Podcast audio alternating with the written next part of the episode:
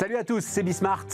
On est reparti pour euh, une heure de débat autour de l'actualité économique du jour qui va être faite alors d'abord de, conjoncture. Denis Ferrand est avec nous. Euh, euh, Bruno Le Maire s'est exprimé hier à l'Assemblée nationale, donc il y a deux, trois éléments de conjoncture à, analyser. On parlera évidemment du plan de relance, on est en plein dedans là. Édouard Philippe, ça m'intéresse beaucoup, mais d'abord on va commencer avec Jeff Bezos. Vous allez voir ça.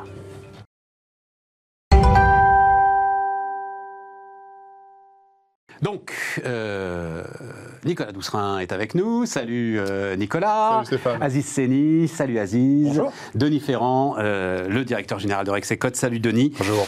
Merci de, de, revenir. Donc, alors, je disais, on, on, démarre la revanche de Jeff et Jeff Bezos. On, on, va vous montrer ça. Donc, il a envoyé ça. Moi, j'ai vu ça hier matin sur son fil Twitter, que je suis évidemment. Alors, il y a d'abord le petit tweet avant euh, la photo, je vais la décrire un peu aussi pour ceux qui nous écoutent en podcast. Donc le petit tweet, Bezos dit, euh, et, donc il parle aux entrepreneurs, euh, écoutez tout, soyez ouverts, mais ne laissez personne vous dire qui vous êtes. Et donc il met la une, alors euh, du périodique, je crois que c'est un hebdomadaire, mais je suis pas sûr, euh, du Barons, qui euh, vraiment est un des périodiques qui fait autorité euh, à Wall Street, daté donc de mai 1999, que je dise pas de bêtises, oui c'est ça, mai 1999. La une du Barons, c'est Amazon.bombe, Amazon.bombe. Hein, on est en pleine période de dot-com, hein, 99. Amazon.bombe. L'idée que euh, le patron euh, d'Amazon, Jeff Bezos, a inventé un nouveau euh, un nouvel environnement de business est complètement idiote. Is silly, dit euh, le Barons. C'est juste un intermédiaire de plus. Euh, le marché action est d'ailleurs en train de s'en rendre compte et, de le sanctionner.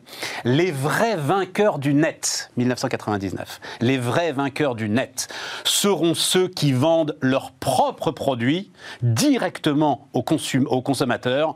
Regardez ce qui se passe par exemple pour Sony. 1999. Est-ce que l'un de vous trois a un produit Sony dans sa poche? Mon Walkman, oui mon Walkman? Connaissez-vous quelqu'un qui a un produit Sony dans sa poche, qui ne travaille pas chez Sony ou euh, chez un de ses partenaires? C'est extraordinaire quand même, non? Enfin, je sais pas. Euh, Nicolas, toi qui euh, voilà, euh, a entrepris, a connu l'échec, connaît le succès, etc. Qu'est-ce que ça t'inspire? Il y a quand même, pour que Bezos le mette sur son fil Twitter, je pense qu'il l'a quand même encore en travers de la gorge, tout ça. Tout Bezos qu'il est aujourd'hui et tout successful qu'il est aujourd'hui. Oui, mais d'ailleurs, c'est ce qui inspire souvent les, les, les entrepreneurs, c'est que finalement, on peut faire toutes les études de marché que l'on souhaite. On peut se payer les meilleurs cabinets de conseil. On voit que les, les grands entrepreneurs en tant que tels, ce sont des entrepreneurs, des entrepreneurs un peu fous, qui ont un rêve, qui ont une vision et qui tiennent cette vision.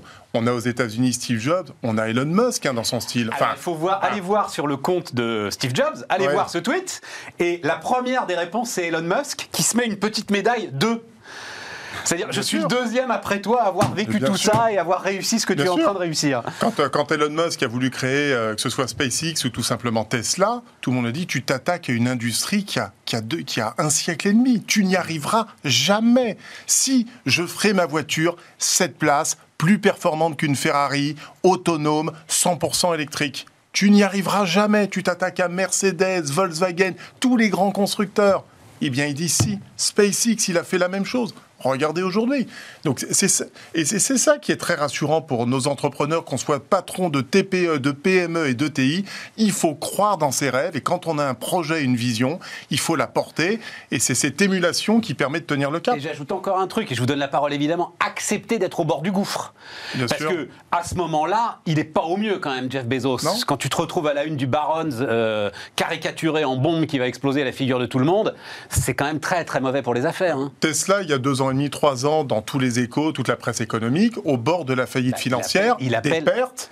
Il appelle euh, Tim Cook euh, Bon. pour vendre. hein. Ouais. Il, il- il appelle pour vendre, c'est-à-dire ce- ils sont, ils sont au bord du gouffre et puis il y a cette espèce de petite flamme là qui, qui permet de, de garder cette lueur, de garder le tunnel et finalement d'avancer. Et moi, c'est ce que je trouve génial et c'est pour ça que J4 Entrepreneur, c'est le plus beau métier au monde, quoi. C'est c'est génial. Aziz.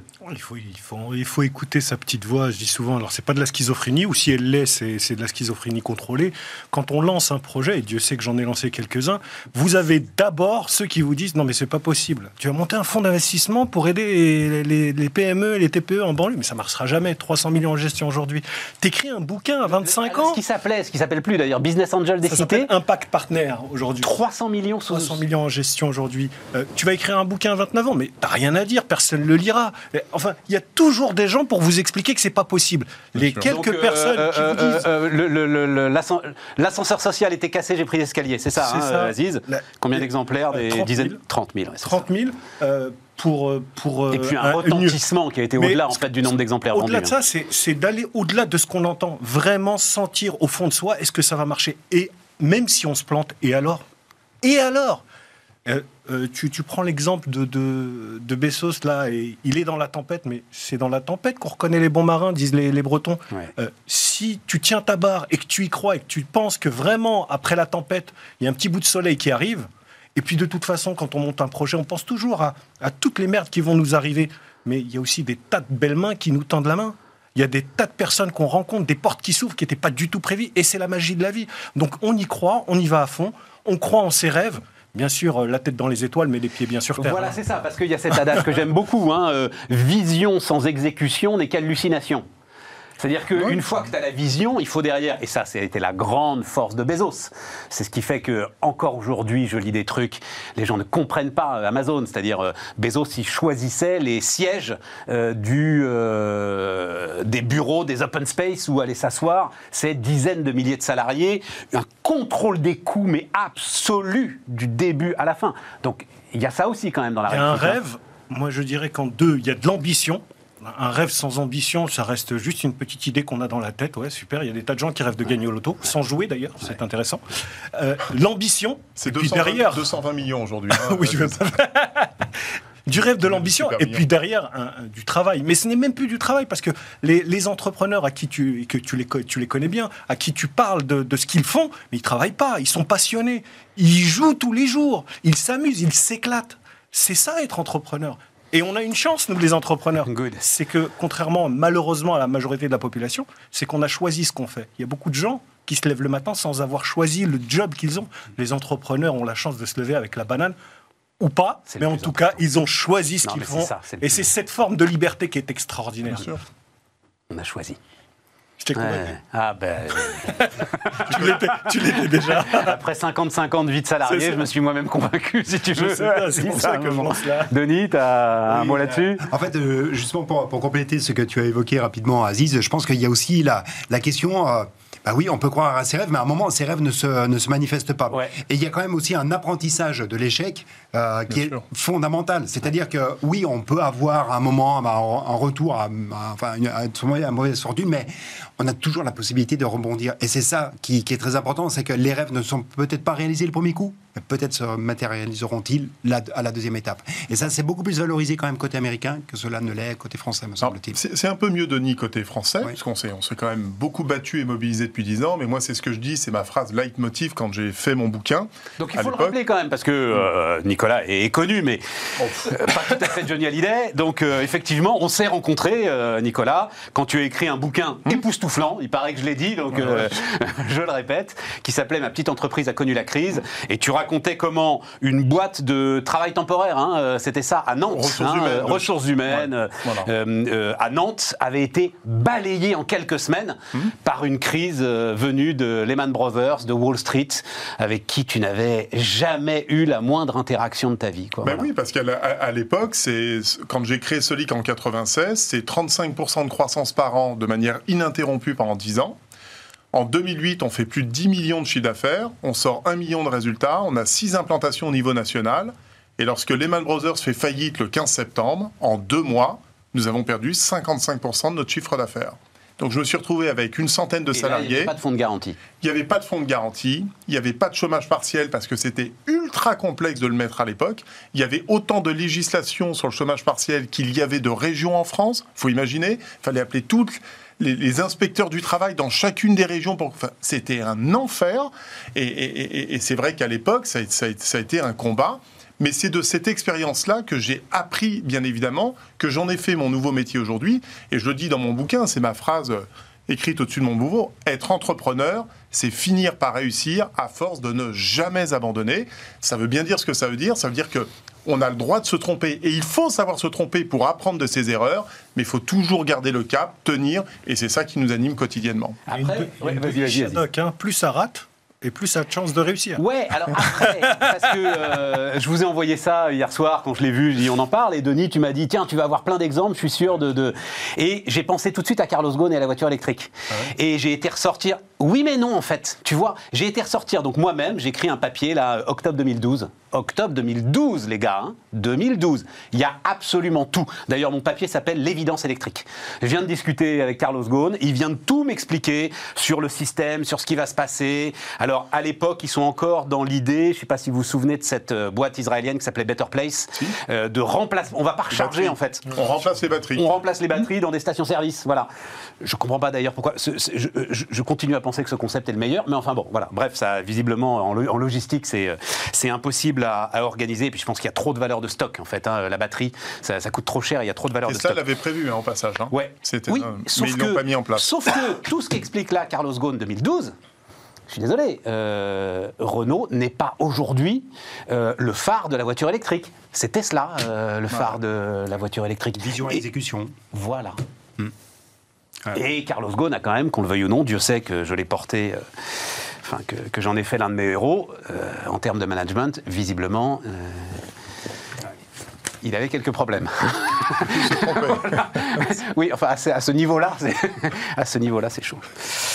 Denis, 6,25 finalement. donc Bruno Le Maire s'est permis de relever une perspective de croissance qui était déjà très élevée, hein, 6%, 6,25%. Ça confirme tout ce que tu dis, Denis. Donc voilà, j'étais ravi.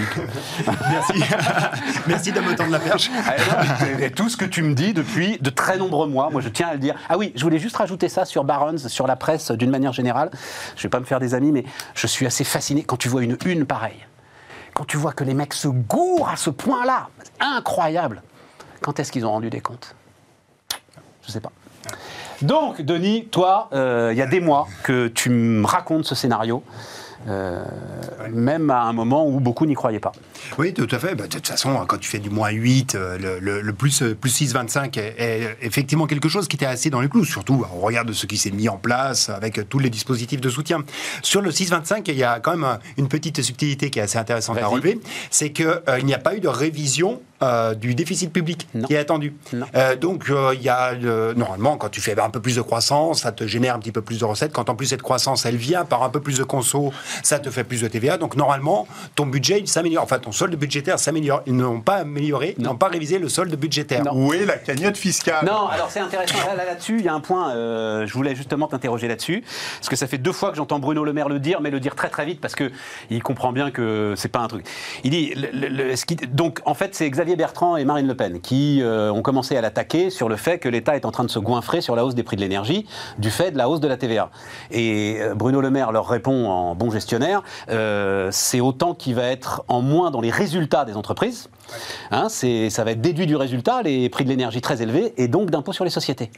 Voilà, donc il y a des pertes d'impôts sur les sociétés à venir. Tu es d'accord avec ça ben, Oui. Du fait de la flambée des prix de l'énergie. Exactement, c'est de l'impôt sur les sociétés, mais c'est aussi avec la flambée des prix de l'énergie. Il ne faut pas oublier que l'essentiel des recettes des taxes de l'énergie sont assises non pas sur les prix, mais sur les volumes.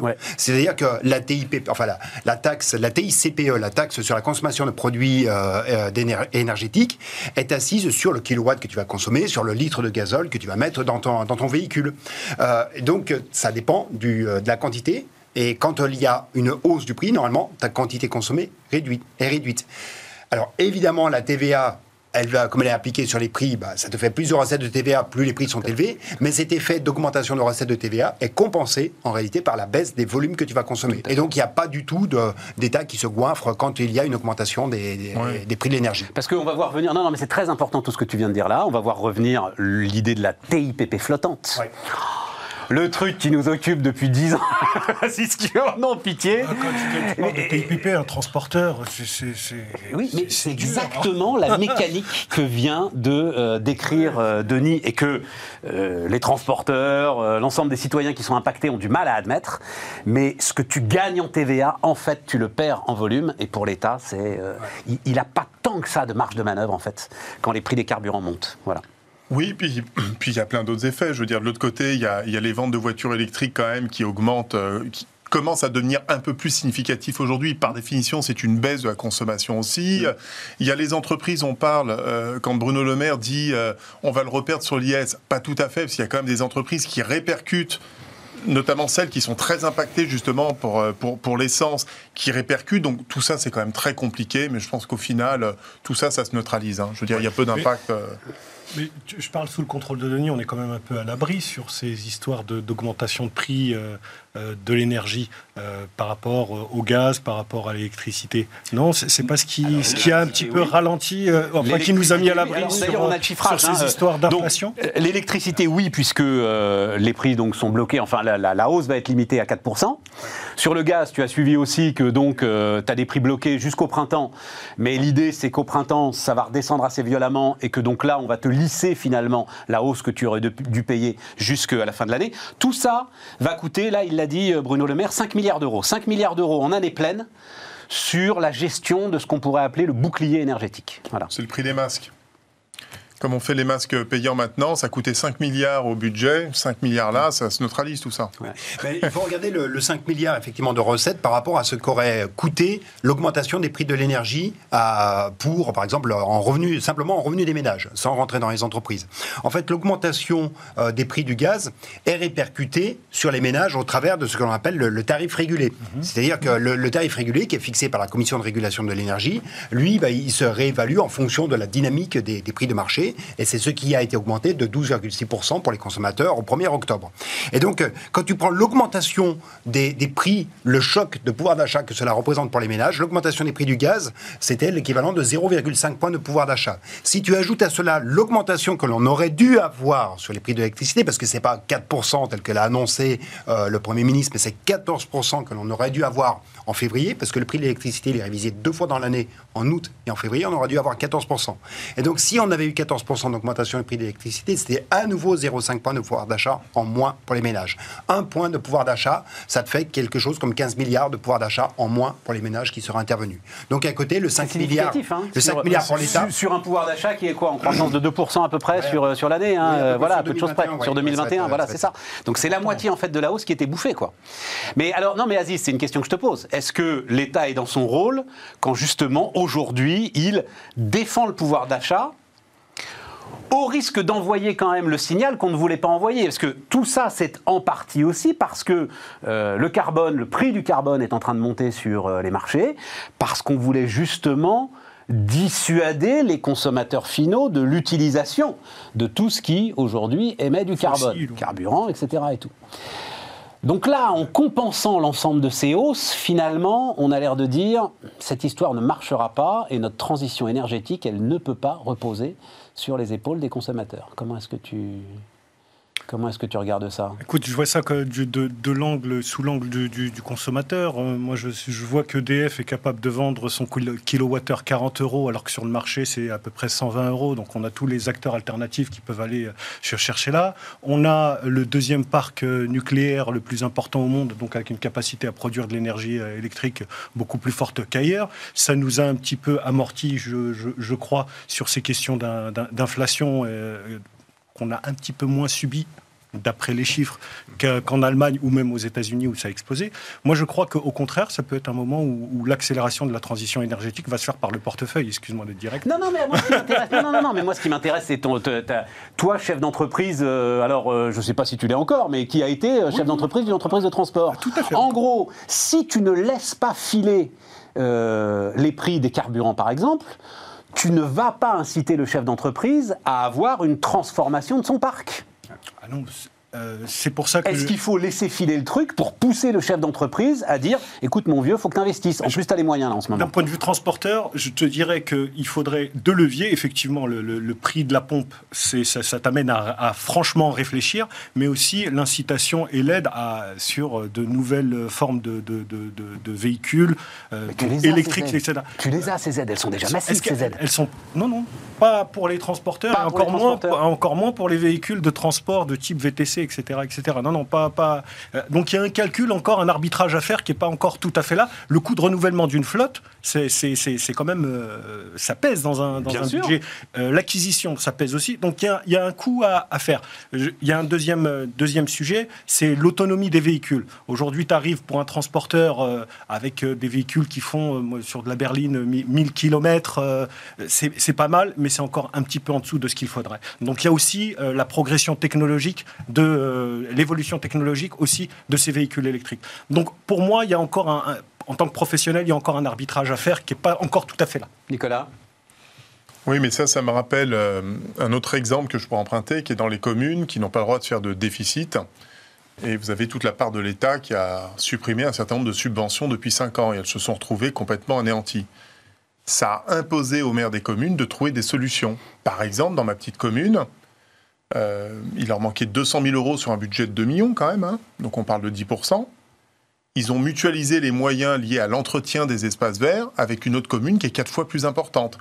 Vous avez payé tout votre part, nous on va pas racheter notre parce qu'il va être immobilisé quand même 3 cinquièmes de son temps mais on va vous louer le 1 cinquième de ce que vous avez consommé là pour mutualiser et rationaliser. Donc, ce que j'aime bien quand même dans ces systèmes-là, c'est que ça impose en tout cas aux chefs d'entreprise de se poser les bonnes questions, de se transformer et de trouver des solutions. Et c'est vrai qu'en France, on en a un petit peu besoin parce qu'on est dans un statu quo où on bouge pas beaucoup.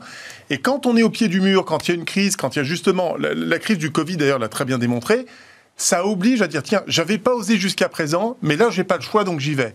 Et donc, en ça, je trouve ça plutôt positif, Sauf que personnellement. C'est pas ça qui va se passer. Ce qui va se passer, si jamais effectivement le gouvernement n'avait pas fait, euh, n'avait pas pris les décisions qu'il a prises, c'est qu'on retrouvait les gars sur les péages, euh, on retrouvait les bonnets rouges, les gilets jaunes, les, les, nez verts, les trucs. mais non, mais c'est ça le truc, tu comprends?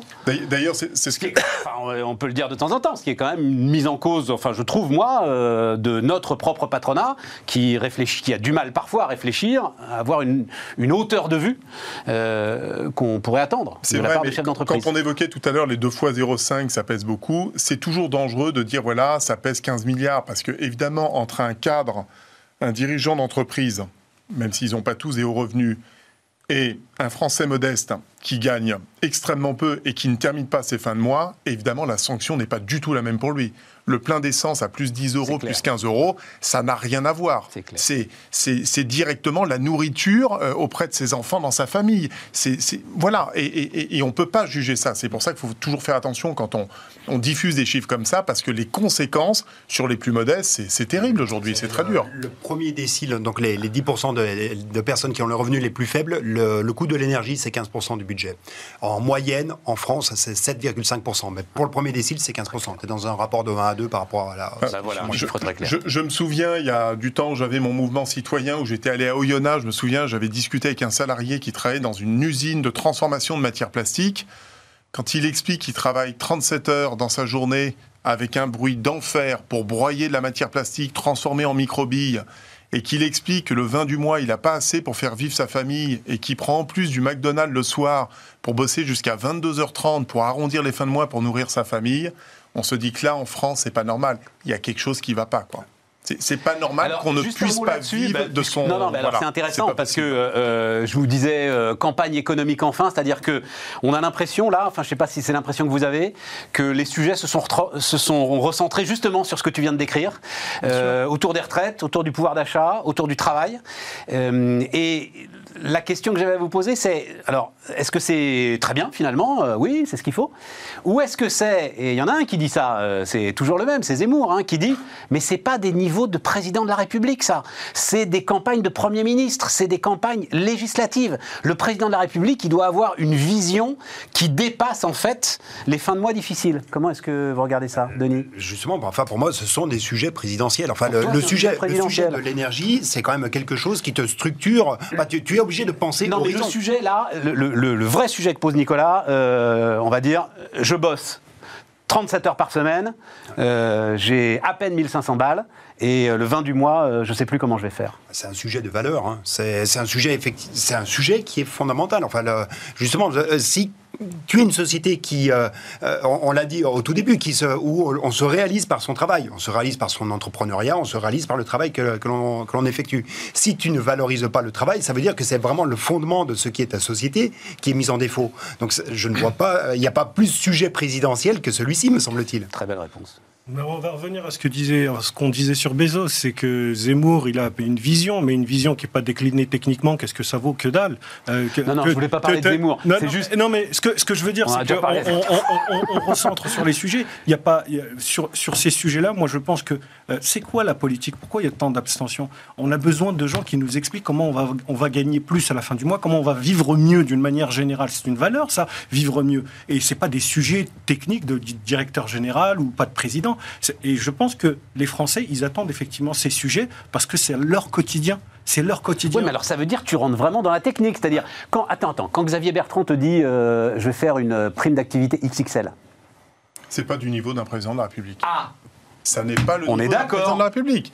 Sauf, sauf qu'il résout en partie ton, ton sujet. oui, mais sauf que je ne le traiterai pas de cette manière-là. le rôle d'un président de la République, c'est donner à manger à son peuple c'est de contribuer à la formation des jeunes. C'est l'empereur, c'est l'empereur romain, ça. Mao Tse-tung, là. Non, non, non, j'attends pas. que, quand je dis ça, non, non, Nicolas. Quand, si, attends. Quand je dis ça, je dis pas nourrir au sens, faut pas le regarder au sens propre. Le rôle quand même d'un chef de l'État, c'est que vis-à-vis de ses concitoyens, c'est qu'on ait un maximum de gens qui soient en capacité de travailler, de vivre décemment de ses revenus et, et d'assurer, j'allais dire, le, bonheur et le bien-être au, plus grand nombre. C'est quand même ça le rôle. sinon, sinon il n'y a, pas d'intérêt. Il faut changer de métier. Donc, je pense que la vérité est entre les deux, c'est-à-dire entre la déclinaison des mesures qui sont proposées par Valérie Pécresse ou Xavier Bertrand, et avoir un chef de l'État qui dit voilà, je sors deux chiffres. En 1968, quand vous prenez un bulletin de paye en 1968, bulletin de paye de mon cher papa, entre le brut et le net, il y avait 5,2% de retenue. 5,2 on est à 23%. Les charges patronales, c'était 15,5%. On est en moyenne entre 45 et 50%, suivant qu'on est cadre ou non cadre, etc. Et on fait quoi? Ça fait 45 ans que nous faisons du déficit en permanence. Il est là le sujet. Donc, le rôle d'un président de la République. après, c'est de la tuyauterie. Exactement. Exactement. Donc, on fixe une vision à 15 ans pour augmenter un pouvoir d'achat. Et là, c'est un plan de transformation. On pourrait revenir, je suis désolé, euh, j'en ai déjà parlé dans les précédentes émissions, sur les 35 heures. Faisons le vrai bilan des 35. Non, non, non, mais on n'a pas le temps. Non, mais pas là. Mais, il faut, non, mais le point est. Non, mais le, problème, c'est le prisme par lequel on regarde les choses. Euh, vous, vous dites, c'est un problème de tuyauterie. Je suis désolé. Hein. Euh, il y a la majorité des habitants de ce pays, leur préoccupation, c'est la tuyauterie. C'est cette tuyauterie qui fonctionne pas et pour lequel on, nous dit ils comprennent pas. enfin bon Dieu que, bah, personne va comprendre que ce, soit ce candidat ou un autre qui donne une vision et qui prenne des quelques exemples techniques pour illustrer l'endroit où il veut aller moi je trouve pas ça choquant. Au contraire je trouve presque, je trouve presque ça euh, rassurant. Il me dit on va vers l'est d'accord mais on passe par où? Euh, ok. Excusez-moi encore l'orientation, le transport. c'est ça. les grands chefs d'État, ça n'est pas ça. Les grands chefs d'État, ils montent une vision. On parlait de l'énergie tout à l'heure. Quand le général de Gaulle a lancé le grand programme d'indépendance énergétique de la France, il a bâti une France à 50 ans. Euh, non, mais il ne parlait pas de la fermeture de Fessenheim C'est bien de lui donner le crédit, mais c'est plutôt après lui que ça s'est fait quand même, ça. Hein, c'est lui qui a lancé l'impulsion. Oui, enfin bon, c'est Pompidou et derrière Giscard surtout hein, qui font le, programme nucléaire. Voilà. C'est Pompidou-Mesmer. Le vrai départ, c'est Pompidou-Mesmer. Ariane Espace, le TGV, le nucléaire, c'est quand même des grands programmes qui ont inspiré, qui ont été impulsés d'en haut et ensuite on l'a décliné. Oui, mais Nicolas, j'insiste parce que ça donne un peu raison à, à, Aziz, c'est-à-dire que De Gaulle, effectivement, tu as des grandes envolées.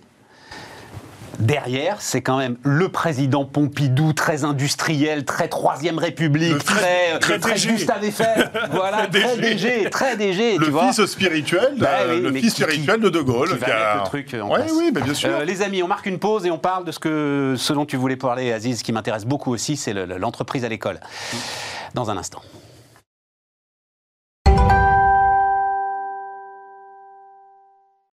On repart les amis, donc euh, rapprochement école-entreprise. Hein. Aziz, tu voulais euh, parler de ça, donc euh, rapidement, vous avez peut-être pas eu le temps de suivre ça, donc une, série d'annonces faites par Jean-Michel Blanquer la semaine dernière, avec Antoine Frérot d'ailleurs, le patron de, de Veolia.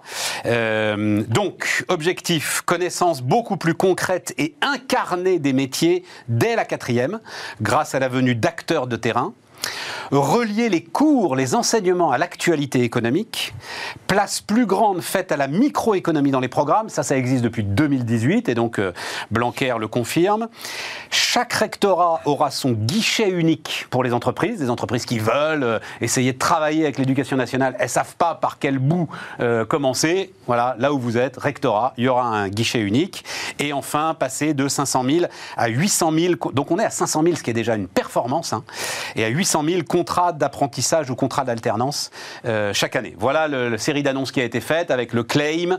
Euh, les mentalités ont changé. Il n'y a pas d'un côté une institution rigide, l'éducation nationale, et de l'autre des entreprises cupides.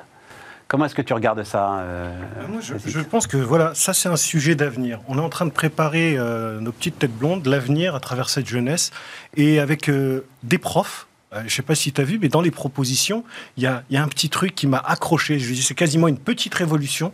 C'est euh, des stages une fois tous les cinq ans. Alors c'est très très modeste pour les professeurs qu'ils aillent faire un petit tour en entreprise sur la base du volontariat. Hein. Sur la base du volontariat. Ce qui existe déjà quand même. C'est déjà un bon début. Euh, j'espère qu'une fois par an, on pourra leur faire une petite picousse de rappel et savoir qu'ils aillent dans les entreprises, vous discuter avec des TPE, des PME, voir un petit peu ce qui s'y passe, pour qu'ils puissent transmettre un petit peu ce, ce, ce, ce cette vision et cette organisation à leurs élèves. Parce que le problème, il, reste sur la table et surtout en France, c'est est-ce qu'on forme des gens pour une tête bien pleine ou une tête bien faite? Est-ce qu'on forme des, des, enfants à répondre à un marché du travail qui sera on a de la prospective, on ne sait pas. Euh, je crois que c'est euh, Larry Page, euh, un, des fondateurs de Google, qui disait que 9 emplois sur 10 qu'on connaît aujourd'hui disparaîtront dans les 30 ans. Mais. C'est beaucoup sur 10 quand même, non Qu'on ne connaît pas. Ah bah, la moitié déjà, la moitié. Déjà, la moitié. Tu, tu sais, depuis que j'arrive à ma caisse de chez mon supermarché et que je ne vois plus de caissière, je me dis que quand j'étais petit, si on m'avait dit ça, j'aurais. enfin, bon, il y a. Et il ne sait pas quels sont les nouveaux métiers qui vont, qui vont apparaître. Ces nouveaux métiers, ils sont où?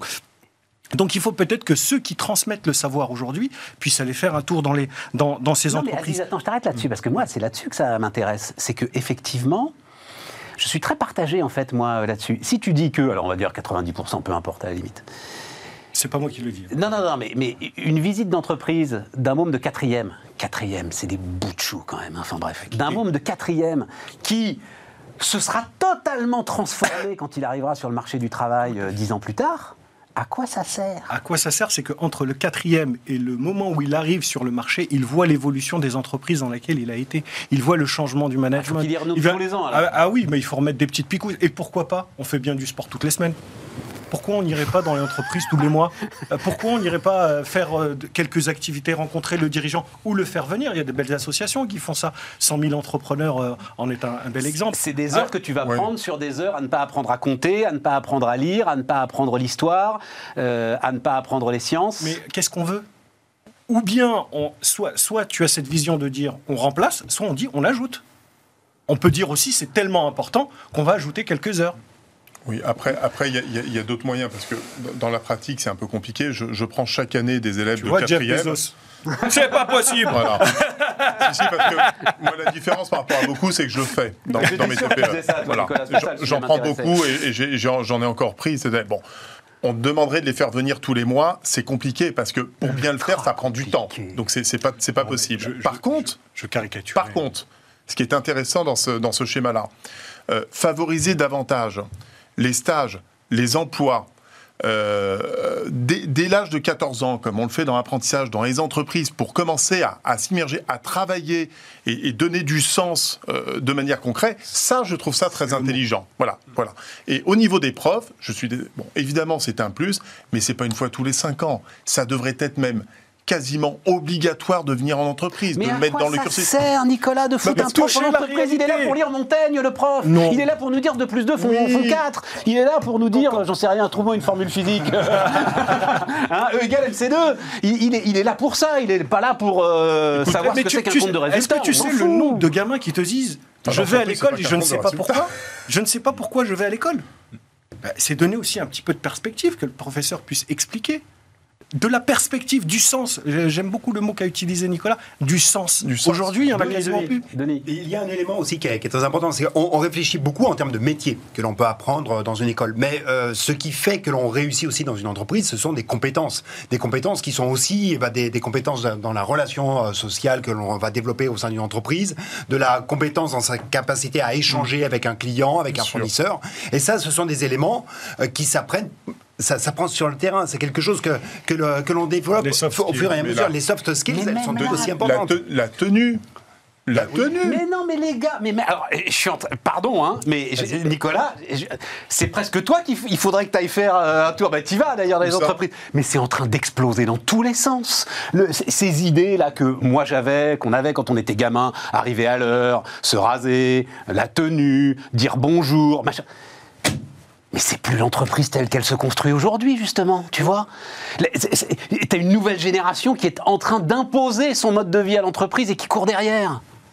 C'est aussi, la- en fait, l'apprentissage du travail collectif. C'est ça que tu fais Peut-être. développer dans une entreprise. D'accord. Effectivement, il y a ces compétences euh, qui sont très immédiates, ces compétences de ponctualité, euh, effectivement. Mais la compétence du travail collectif, la compétence du projet, euh, c'est pas forcément dans l'école que tu, le, que tu la développes. En revanche, tu sais que tu vas la déployer tous les jours dans une vie d'entreprise. ce que j'ai appris à l'école, comment je vais le décliner À quoi il va me servir euh, Comme à tout ce bagage-là demain ou après-demain, à quoi ça va me servir Pourquoi je suis là et où est-ce que je vais? Encore une fois, c'est une question de, de- de sens. Le gamin qui est en quatrième, en troisième, qui est à l'école, on lui a dit d'apprendre. C'est ses parents qui lui ont dit pour avoir un beau métier. Ouais, d'accord. Euh, sorti des quelques euh, schémas qu'on peut tout savoir, pompier, policier, euh, euh, geek sur Internet, etc. Ok, mais pourquoi faire? Donc, je suis dans mon école et je vais faire un tour dans mon entreprise. Je rencontre des gens qui sont peut-être des anciens, qui ont été à ma place dans ce collège ou dans ce lycée, et ils me racontent à quoi ça a pu servir, tout ce qu'ils ont appris là. Donc, moi, je trouve qu'au contraire, il y a une belle histoire en plus. C'est très humain. Et je rebondis sur ce que dit Denis, sur les qualités humaines. Je trouve ça important. Intéressant. Et puis c'est comme le sport. Tu sais, il faut, il faut pas se cantonner à un seul sport. Moi, je pousse mes enfants à faire une multitude de sports, que ce soit des sports individuels ou collectifs. Et moi, j'aime bien quand j'ai ma fille l'autre fois qui arrive, qui me dit, tu sais, papa, j'ai fait du tennis, mais j'aime pas ça. J'ai ah bon, trop bien. Et maintenant, elle s'est elle s'est mise au foot. Bon, foot, bon, bah, très bien. C'est ça aussi de tester. On parlait d'échecs tout à l'heure. Mais tester, quand on n'aime pas quelque chose et qu'on est capable de l'exprimer, c'est une très bonne chose Oui, pour évoluer. Non, mais bien sûr, Nicolas. Mais le dire, tennis c'est- et le foot, ils le font euh, dans l'entreprise. Non, mais je- j'entends ce que dit Aziz, c'est très intéressant. Mais dans l'entreprise, enfin, euh, moi, je l'ai vécu en tant que euh, manager. T'accueilles des gamins, très franchement, tu sais pas quoi en faire. En fait, Ah, c'est compliqué, voilà, tu sais pas où les Ah, mettre. là- Tu sais pas comment. enfin, donc les gars, donc tu vas te forcer à essayer de leur trouver des trucs, des tâches un petit peu intéressantes. Tu vas même travestir un petit peu ton boulot Ouais. pour euh, trouver un truc euh, C'est ce que pour que ce soit un peu enthousiasmant pour eux. Bah ce que j'ai fait. tu vas- voilà. Mais découvrir, excuse-moi, je vais être dans le cliché, mais Vas-y. pour un gamin de quatrième, découvrir la photocopieuse et la machine à café, c'est déjà un pas. hein. Oui, mais tu fais pas ça. Bon les gars, alors, euh, non, tu non, fais pas ça pendant une semaine, Aziz, a- parce que c'est. Non, mais, Non, je- non, mais c'est intéressant. c'est la découverte, là, on est sur la découverte de Ce l'entreprise. qui nous amène, euh, Denis, à l'un des sujets que tu voulais mettre euh, en avant, euh, qui s'appelle Où sont passés les salariés? Et donc, euh, ce qui va nous amener vers peut-être une transformation du rapport au travail. Mais d'abord, euh, les, Oui, les- oui, les c'est- faits, quoi, les, les constats. Je crois que c'est aux États-Unis hein, qu'il y a des constats qui sont faits aux. États-Unis, j'aimerais bien qu'on puisse avoir le même, euh, le même type d'études euh, que ce qui a été fait aux États-Unis dans le cas de la France, parce qu'il y a une vraie question qui est celle de, bah, des personnes qui ne sont plus dans la population active. Là, il y a une étude qui a été sortie par la fête de Saint-Louis la semaine dernière, qui a essayé d'estimer, en gros, bah, parmi les 25 millions de personnes qui ont perdu leur emploi au lendemain du, du Covid. Donc euh, mars-avril, tu as 25 millions d'emplois en moins aux États-Unis. Qu'est-ce qu'ils sont devenus euh, un an après? C'est ça ce qui a fait le, travail de, la Fed. Et ils se rendent compte quand on a 16 millions à peu près qui ont retrouvé un emploi, tu en as 2 millions qui sont toujours au chômage et il t'en reste 7 euh, qui ne sont plus in the labor force, qui ne sont plus dans la population active. Où est-ce qu'ils sont passés? Alors, il y en a, pour une partie, ce sont des personnes qui ont accéléré leur départ en retraite. On se rend compte que c'est notamment sur les 55-64 ans et sur les plus de 65 ans que tu as eu une baisse du, taux d'activité le, plus important. Mais quand tu décomposes l'ensemble du taux de participation par catégorie d'âge, bah, tu te rends compte que c'est dans toutes les catégories d'âge que le taux de participation au marché du travail a diminué. Et quand bien même il y a eu le redémarrage très fort de l'emploi aux États-Unis, euh, qui, a été, qui a été impressionnant. Pardon, je vais faire mon économiste économisant, mais on, on parle toujours des effets de flexion. Les effets de flexion, c'est que quand tu as une accélération de l'emploi, eh bien, ça te fait un retour sur le marché du travail. Des personnes qui étaient découragées de, parce qu'ils n'allaient pas trouver un boulot, ils se disent, maintenant, là, je vais en trouver un. Ben, les effets de flexion, on n'en voit pas actuellement. Il n'y a pas du tout de remontée du taux de participation. Et à la fin, bah, il te manque des gens. Il te manque des gens. Tu dis, c'est et, ton, hypothèse à toi, Denis, c'est quoi? Attends, bah, attends, juste le chiffre, c'est 3% de la population active qui sortirait, en fait, qui disparaîtrait du marché du travail. Exactement, parce que à la fin, cette étude, elle conclut en se donnant quelques hypothèses. Dans ces 7 millions qui ne sont pas revenus, tu en as 35% qui, in fine, reviendront dans l'emploi euh, d'ici euh, d'ici un an. Et donc, à la fin, il te manque, euh, l'équivalent de, 3% de la population active. Et ça, ça interroge sur la capacité à croître, parce qu'on voit bien toutes les difficultés de recrutement qu'il y a actuellement aux États-Unis, qui sont d'une ampleur presque plus marquées que ce que l'on a en Europe. Et Dieu sait qu'elles sont déjà. Alors, selon toi, ces ghosts, là, ces fantômes, ils sont où? Je pense que c'est vraiment. Il y, a, il y, a, vraiment cet effet d'accélération du départ en retraite. Donc, ça, c'est quelque chose qui est, qui est one-shot. Et donc, des personnes qui seraient parties du marché du travail dans, 5 ans l'ont fait, l'ont fait aujourd'hui. Une transformation du rapport au travail. Mais une transformation du rapport au travail. Si ça n'était que les plus de 55 ans, tu pourrais te dire que c'est uniquement cet effet d'accélération. Mais non. Euh, tu, tu, as vraiment ce, ce, phénomène qui concerne à peu près tout le monde et euh, qui interroge ouais, le, rapport au travail. Exacerbé en France sur l'hôtellerie-restauration, où tu as. Alors, il faut attendre, hein, mais les derniers chiffres de la DARES, tu as quand même 20% des effectifs de l'hôtellerie-restauration qui ont disparu. 20%. ils vont peut-être revenir, hein, parce qu'il y a les réouvertures, etc. Et tout, on va voir, etc. Mais donc, hein, transformation du rapport au travail. Moi, j'ai eu deux, trois exemples très concrets pour revenir étayer ce que vient de dire Denis. J'ai, dans mon village très proche, quelqu'un qui était un haut cadre de chez Renault, très haut cadre, hein, donc très gros revenus. Ils n'ont plus supporté la crise du Covid, tout ce qu'ils ont vécu. Et il m'a informé il y a quatre mois il a vendu maison, tout l'actif, il a quitté Renault, il a fait son chèque, ils sont allés s'acheter une ferme et des gîtes dans les Alpes et ils viennent d'ouvrir et de s'installer il y a exactement 4 semaines. Ouais. Ras-le-bol. Ils arrêtent. Changement de vie. Et j'ai plusieurs cas comme ça. Est sur une lame de fond là? Bah, en tout cas, il y en a. J'en ai, j'en ai suffisamment déjà autour de moi, donc je me dis que c'est sans doute pas des cas euh, isolés. J'ai quelqu'un qui était dans le domaine de la restauration, qui s'est aperçu qu'en étant isolé chez lui, il a trouvé une qualité de vie qu'il n'avait jamais connue.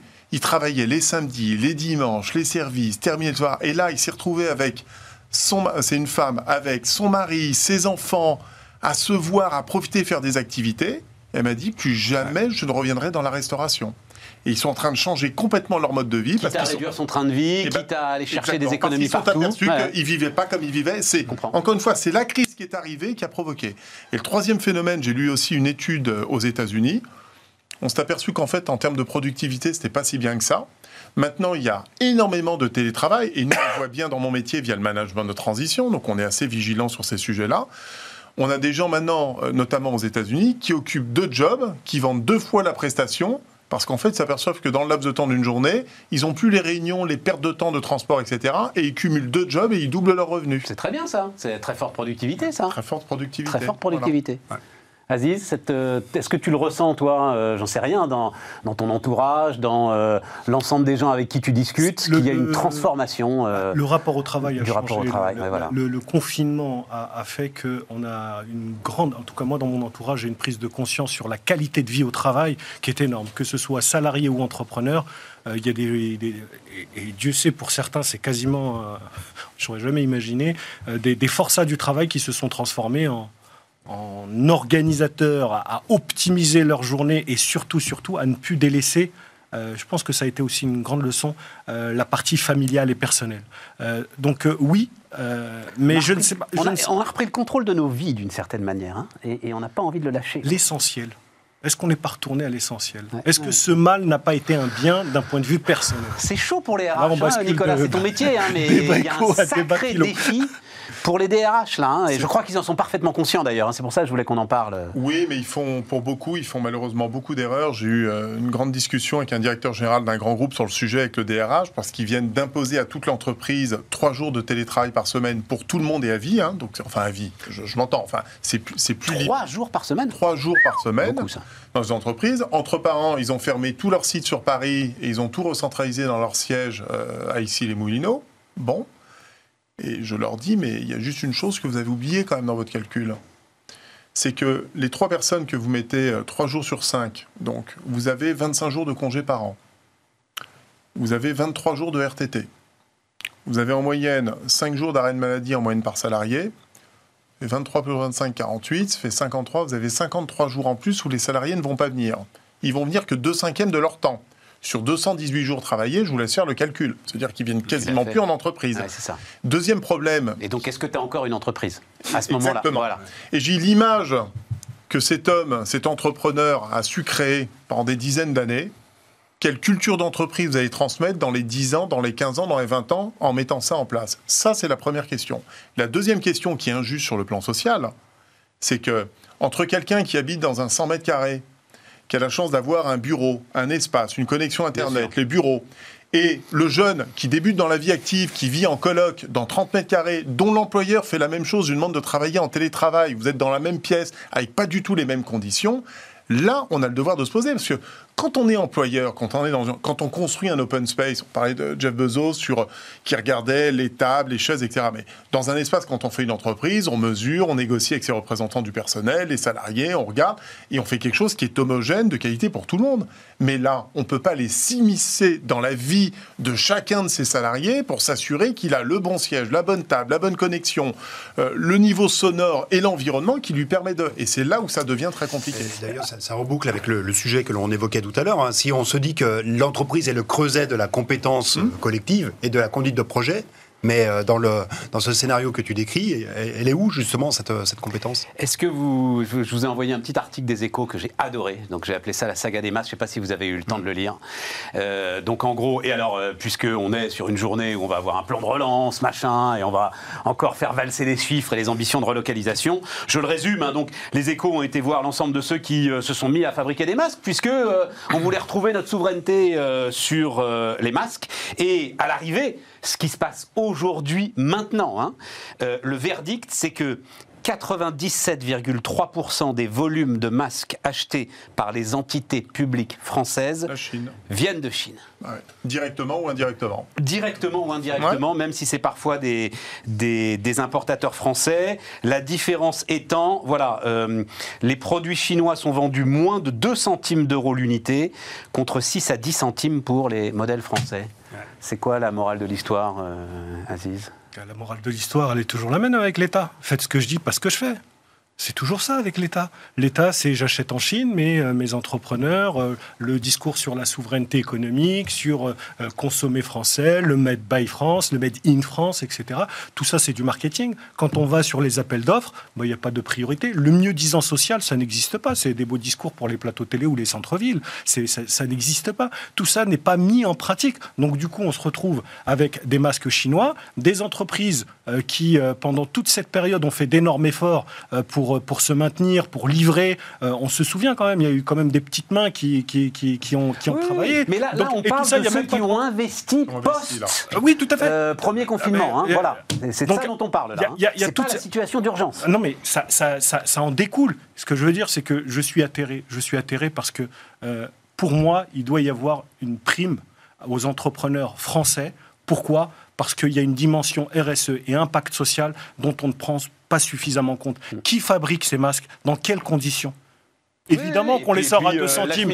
Si le mec, tu ne le payes pas et qu'il bosse 24 heures sur 24, c'est sûr que ah, tu peux le faire à 1 centime. Même sans ça, on n'arrête pas de parler d'écologie. Vous regardez le problème, on revient sur l'énergie, du transport maritime. Aujourd'hui, un container, il y a 18 mois, ça coûtait à peu près 2500 dollars. Aujourd'hui, c'est 25 000 dollars. Ça fait x10. Avec des problèmes d'approvisionnement énormes et un trafic maritime qui, est, euh, qui a explosé de 40%, 30 ou 40%, je crois. Bon, c'est hallucinant parce que les masques, ça prend un volume colossal. Donc c'est des containers, faut imaginer des 40 c'est du pieds volume, hein. remplis euh, qui arrivent par, euh, par cargaison complète. milliard, hein, donc effectivement, ça va prendre de la place. Bah, je, je- je confirme. Alors qu'aujourd'hui, ne serait-ce que sur, euh, on parlait de la COP 21 euh, par mesure, on devrait axer davantage sur la France pour produire en France. Il y a un coût global, un coût global sûr, du masque dont on ne tient pas compte. Et c'est Un ce coût global. Non, non, mais c'est très intéressant parce que ça t'amène euh, à la taxe carbone aux frontières, en fait, hein, d'une certaine manière, Denis. Oui, mais il, y a, il y a en fait aussi l'ensemble des éléments de coût. C'est très intéressant ce qui se passe actuellement sur le, sur le transport maritime. Mmh. Quand on regarde le coût d'acheminement d'un conteneur de Shanghai à Au Havre, au Havre au hasard, hein, euh, ça te fait euh, l'équivalent des 200 km. C'est le même coût pour faire Shanghai-Le Havre en bateau que pour faire euh, Le Havre-Paris en, en- ensuite sur, T'es sur un camion. T'es sûr Ouais. de ça, t'es catégorique Ah oui, là-dessus. oui, Allez, tout à fait. C'est un économiste de la mer qui, euh, qui s'est amusé à calculer ça. Donc on, on a quand même aussi une vraie question d'organisation des coûts. quand même, qui a Eh oui. priori coûterait pas très très cher. Tout à fait, on pourrait peut-être arriver à faire quelque chose. C'est dingue. On, on a quand même des, vrais, des vraies questions de coûts aussi ça. qui sont à traiter. Je suis d'accord. Moi, je suis d'accord avec toi. À la limite, moi, pour moi, le sujet de ce- cette histoire, c'est moins. alors, je, je suis d'accord avec toi, hein, le- le- la commande publique. Non, Aziz, parce que moi, je suis directeur d'hôpital. Faut voir les contraintes et le champ de contraintes que j'ai sur mon budget. Donc, ce que je vais aller économiser sur les masques en allant les acheter en Chine, c'est autant que je pourrais essayer de redonner à mes infirmières, à l'ensemble de mes vacataires et tout. Moi, mon sujet, c'est pourquoi il y a encore aujourd'hui une telle différence? Pourquoi est-ce qu'un masque qui va venir de Chine, dans les contraintes que vous avez expliquées, tu as encore pratiquement, c'est, c'est- il est trois fois plus cher que le masque français. Mais non, c'est pas la main-d'œuvre. Tout ça est robotisé, enfin, Nicolas, tu le sais mieux que moi. Ouais, Tout ça est ultra robotisé. Oui, c'est pas vrai, bah, c'est pas la main-d'œuvre. beaucoup Je veux de pas main- T'as beaucoup de main-d'œuvre, euh, Stéphane, quand même. Il faut, il faut quand même transporter, porter, euh, les charger, télécharger, transporter, mettre dans les camions, Tu etc. crois que ça explique un coût trois fois plus cher? Ah, je sais pas, J'y mais crois tu, pas. as, tu J'y sais. crois pas. Écoute, on a, on a un Français génialissime, euh, Monsieur Givot, le slip français, qui a créé son entreprise il y a 10 ans en partant de zéro. Il a dit je produis tout en France. Il produit dans 34 usines en France aujourd'hui. Il vient de passer le cap des 25 millions d'euros de chiffre d'affaires. C'est possible. Il expliquait que par contre, ses slips, ses caleçons, parce qu'il a largement étendu sa gamme aujourd'hui, il est 30 à 40% plus cher que euh, le caleçon, le slip lambda, parce qu'il produit, il fabrique en France, et il explique que le, le sujet majeur, c'est la main-d'œuvre en France hein, aujourd'hui. la hein. main-d'œuvre, Mais soit. il a misé sur la qualité, il a misé sur le Made in France, il a misé sur l'originalité, il croit dans son projet. Je rappelle qu'il a fait HEC. Tout le monde lui a dit de ne jamais lancer cette boîte. Tout le monde lui a dit tu ne Allez. réussiras jamais à vendre du slip. Et ben il a réussi. J'avoue que je connaissais pas le chiffre de son chiffre d'affaires, je suis 25 bluffé. millions. Ah, il, a, il a annoncé là, il vient de passer les bluffé. 25 millions. Aziz, Non, ce que je voulais rebondir ce que- sur ce que tu disais, c'est pas au directeur d'hôpital qui est obligé de gérer euh, son, son budget, à qui j'en veux. C'est plutôt au-dessus. C'est à l'attribution des budgets, c'est à la réflexion mais oui, de. mais alors de- là, de- t'en sors pas à ce Non, moment-là, c'est mais du déficit supplémentaire. c'est c'est du déficit supplémentaire, donc on fait des économies ailleurs, donc on réfléchit à où on trouve la source de financement. Parce que encore une fois, si on veut faire vivre nos entrepreneurs, eh ben c'est simple, hein, on est tous autour de la table. Mon carnet de commandes, vous voulez faire vivre un entrepreneur français, ben vous lui commandez. C'est aussi simple que ça. Et on revient sur nos histoires de tuyauterie. Non, non, mais c'est vrai. Je vais Non, finir non. plombier avec cette émission. Aziz va être pour la préférence nationale bientôt. Eh bien, figure-toi que je le suis, euh, mais peut-être pas euh, si j'avais Monsieur Oui. Zemmour, Madame Ah, Le Pen ça en face de moi. C'est pas cette, la- être patriote, c'est l'amour des siens, c'est pas la haine des autres. Non, non, et puis là, tu viens de prononcer une phrase, à mon avis. Alors là, si on a une heure, euh. Aziz Ah ouais. part là-dessus, c'est-à-dire. tout- J'ai- fait exprès de Parce que, non, le non, non, non, parce que c'est le bon mot, la préférence nationale. Tout est qu'est-ce que la nation? Voilà, c'est là le sujet. Et alors là, pour le coup, on est très très loin de la tuyauterie. On est très loin de. On est très très loin de la tuyauterie. Ah là, c'est un débat de président. Là, c'est un débat de président. Bon, on n'a pas eu le temps de parler d'Édouard Philippe. Ben, on en parlera demain euh, d'Édouard Philippe, mais c'est vrai que euh, nous défendons l'unité et la cohésion de la France. Nous combattons euh, les extrêmes de tous bords, les démagogues. Bon, on avait un peu l'impression, mais on n'a pas le temps. C'est dommage. Euh, on en parle demain, promis, euh, Édouard Philippe. On a parlé du Havre, hein, on ne peut pas non plus euh, parler de tout. Les amis, merci beaucoup. Et donc, nous, on se retrouve demain pour euh, une nouvelle heure de débat.